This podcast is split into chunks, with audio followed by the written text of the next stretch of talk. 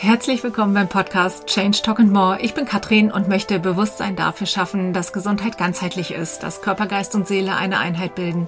Und ich möchte dich inspirieren, dass es sich immer lohnt, sich auf den Weg der persönlichen Entwicklung zu machen. Das wichtigste Tool dafür ist meiner Meinung nach Selbsterkenntnis. Denn wenn wir lernen, uns zu reflektieren, gar nicht um uns zu überanalysieren, sondern um uns liebevoll zu beobachten, was wir den ganzen Tag so denken, fühlen und was wir machen, dann sind wir gut gerüstet, um die nächsten Schritte immer weiterzugehen. Und auch die Art, wie wir mit unserem Körper umgehen, dürfen wir uns durch liebevolle Achtsamkeit immer wieder ins Bewusstsein holen. Ich hatte kürzlich bei Instagram eine Umfrage gestartet, welche Themen euch so beschäftigen und welche Herausforderungen ihr habt. Und ein Thema, was ganz viel genannt wurde, war Gefühle. Gefühle wahrnehmen, die Frage, was fühle ich eigentlich, mit Gefühlen umgehen, warum ist das eigentlich manchmal so schwer mit unseren Gefühlen? Und ja, so versuche ich heute mal ein bisschen Licht ins Dunkle zu bringen, wie das eigentlich alles so entsteht. Und ich wünsche dir ganz viel Freude bei der Folge und ja, hoffentlich ein paar gute Erkenntnisse.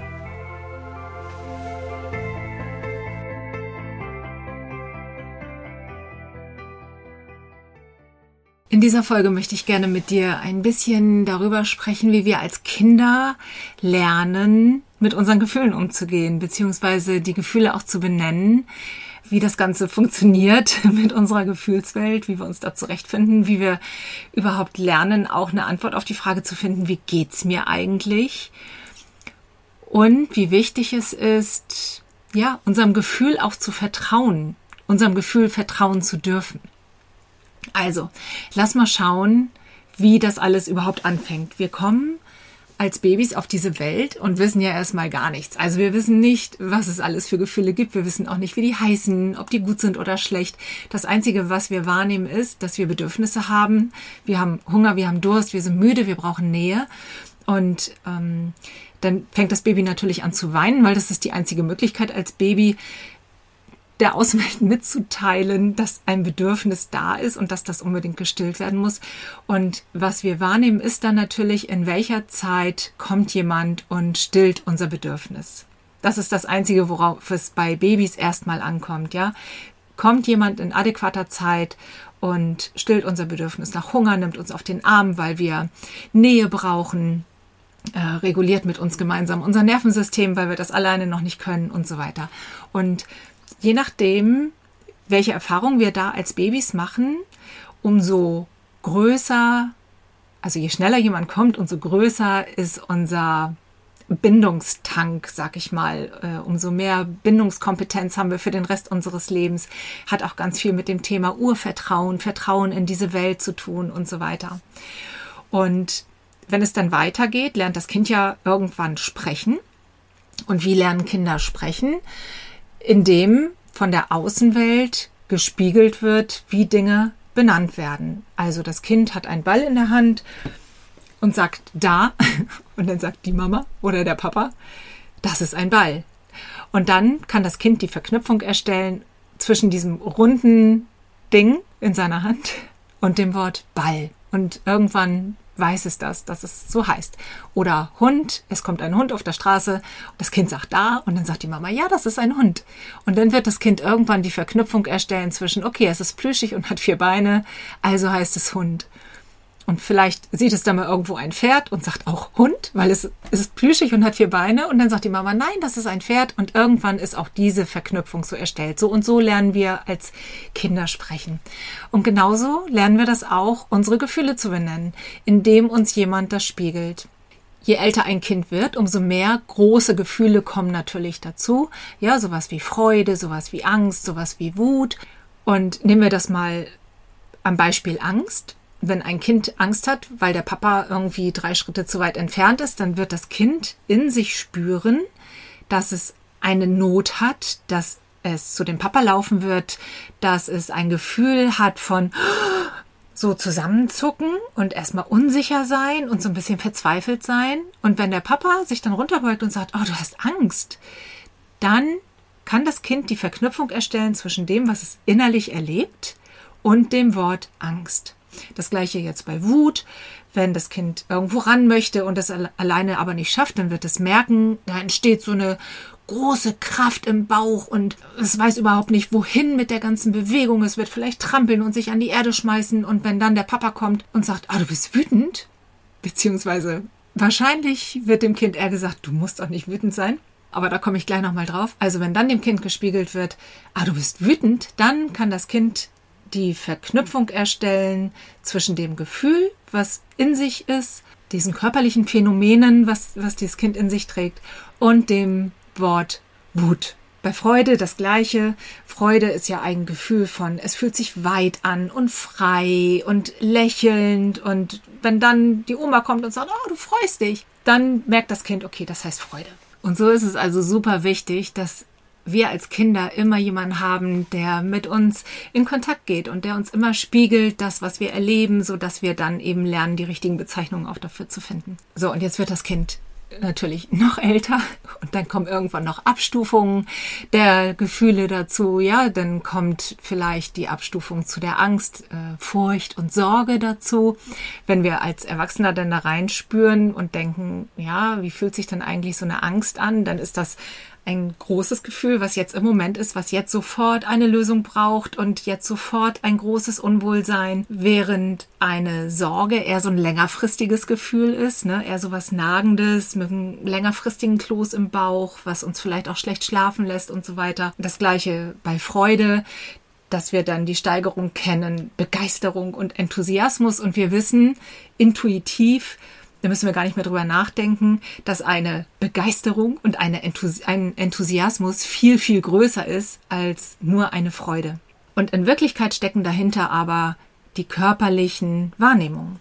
Das heißt, worum es geht, wenn wir gar nicht so genau wissen, wie es uns geht, ist wieder zu lernen, neu zu lernen, in uns reinzuspüren und zu erforschen, was ist in mir eigentlich gerade aktiv. Weil das haben wir ganz häufig verlernt. Wir haben einfach verlernt, darauf zu achten. Das heißt, um da einen guten Kontakt vielleicht erstmal wieder neu zu finden, ist zum Beispiel eine tolle Möglichkeit, einen ruhigen Raum zu suchen, dich irgendwie hinzulegen und einfach mal in dich reinzufühlen. Was nimmst du wahr? Was nimmst du in deinem Brustraum wahr? Was nimmst du im Bauch wahr? Was nimmst du im Becken wahr? Ist irgendwo eine Enge? Ist eine Weite? Ist eine Kälte? Ist eine Wärme?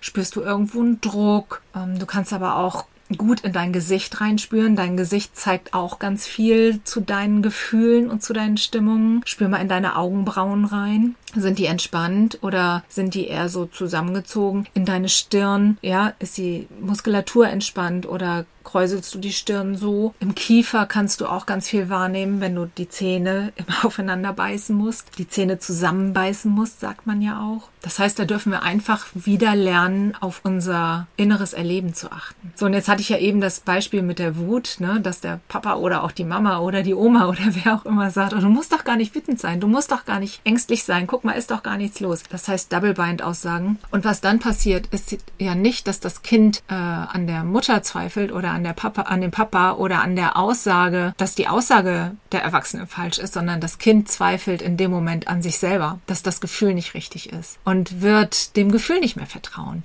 Und das ist ein ganz, ganz großes Dilemma, was viele von uns mit sich rumschleppen, gerade mit dem Thema Wut. Ja, viele Erwachsene trauen sich gar nicht, die Wut wirklich zu fühlen, in die Wut wirklich reinzugehen, weil ihnen als Kinder, weil sie als Kinder gelernt haben, die Wut ist nicht gern gesehen. Die Wut ist eigentlich nicht toll. Dabei ist in Wirklichkeit die Wut was richtig Tolles, weil die Wutenergie, diese Kraft, die dahinter steckt, die ist ja wahnsinnig wichtig, um Dinge auch in Veränderung zu bringen. Ja, wir sind ja wütend aus irgendeinem bestimmten Grund, weil irgendein Zustand in unserem Leben uns gerade mega aufregt. Und um da Veränderungen zu erwirken, ist es ja total wichtig, auch die nötige Kraft dafür zu haben.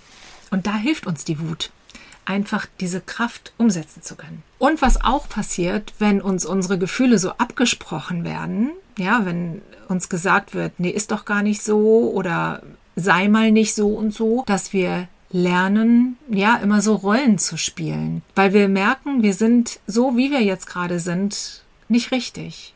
Und so wollen uns unsere Eltern gar nicht haben. Wenn ich wütend bin, hat die Mama mich irgendwie nicht mehr lieb. Und so lernen wir immer mit den Augen beim anderen zu sein. Und das ist aus Kindersicht völlig normal. Es sei denn, und das wäre jetzt das Wünschenswerte, dass wir, dass unsere Kinder ermutigt werden, selber in sich reinzuspüren und der inneren Stimme ja, sie erstmal wahrzunehmen und ihr dann auch zu vertrauen. Aber in der Regel hat uns das niemand so wirklich beigebracht. Und deswegen vertrauen wir als Erwachsener unserer inneren Stimme auch nicht mehr, weil wir es einfach verlernt haben. Das heißt, wir haben als Kinder häufig gelernt, dass wir ein anderer sein müssen, um geliebt zu werden. Und dann gewöhnen wir uns auch daran und vergessen immer tiefer, wer wir wirklich sind. Wir werden unsicher und haltlos in uns selber und wir lernen, dass wir uns nur ruhig und sicher fühlen können, wenn der andere uns wohlgesonnen ist, wenn der andere uns auch zugewandt ist, wenn der andere mit seiner Aufmerksamkeit bei uns ist,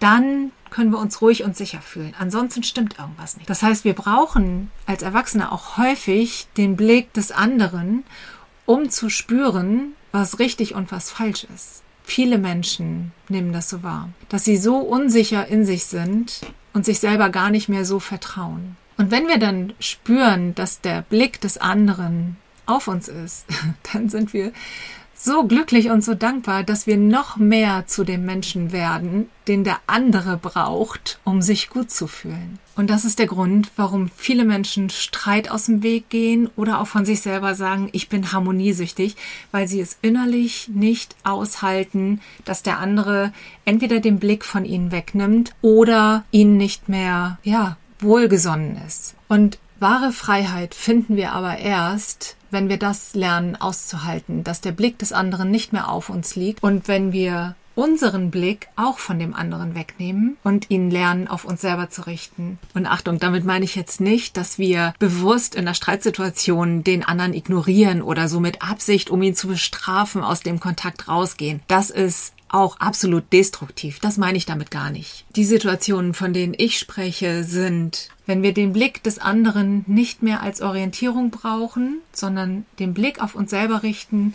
und so eine tiefe innere Erkenntnis haben, ja, ich bin richtig und ich bin wertvoll, so wie ich bin, einfach weil ich bin. Wenn du dich da jetzt auch so ein bisschen wiederfindest, dann sei dir gewiss, du bist damit nicht alleine. Es geht so, so vielen Menschen so. Wir dürfen verstehen, dass das ein erlerntes Muster ist, was wir aus der Kindheit mitgebracht haben. Und wenn uns dort niemand beigebracht hat, in uns zu spüren, auf unsere Gefühle zu achten, unserer Intuition zu vertrauen, das wahrzunehmen, was in uns gerade ist, dann ist es umso wichtiger, das heute wieder neu zu erlernen und ja, uns immer wieder bewusst zu machen, dass diese mitgenommene Abhängigkeit heute vorbei ist, dass wir unseren wahren inneren Frieden und unsere wahre Freiheit nur in uns selber finden. Vielleicht konnte ich dir ein bisschen Inspiration geben, in deiner eigenen Gefühlswelt ein bisschen weiter zu forschen. Egal, was du dort finden wirst, es ist alles richtig. Und auch wenn du vielleicht hier und da nur eine Leere spürst und gar nichts fühlst, auch das ist völlig okay. Und ich kann dir aus eigener Erfahrung sagen, die eigene Innenwelt zu beobachten, das ist wie ein Training. Am Anfang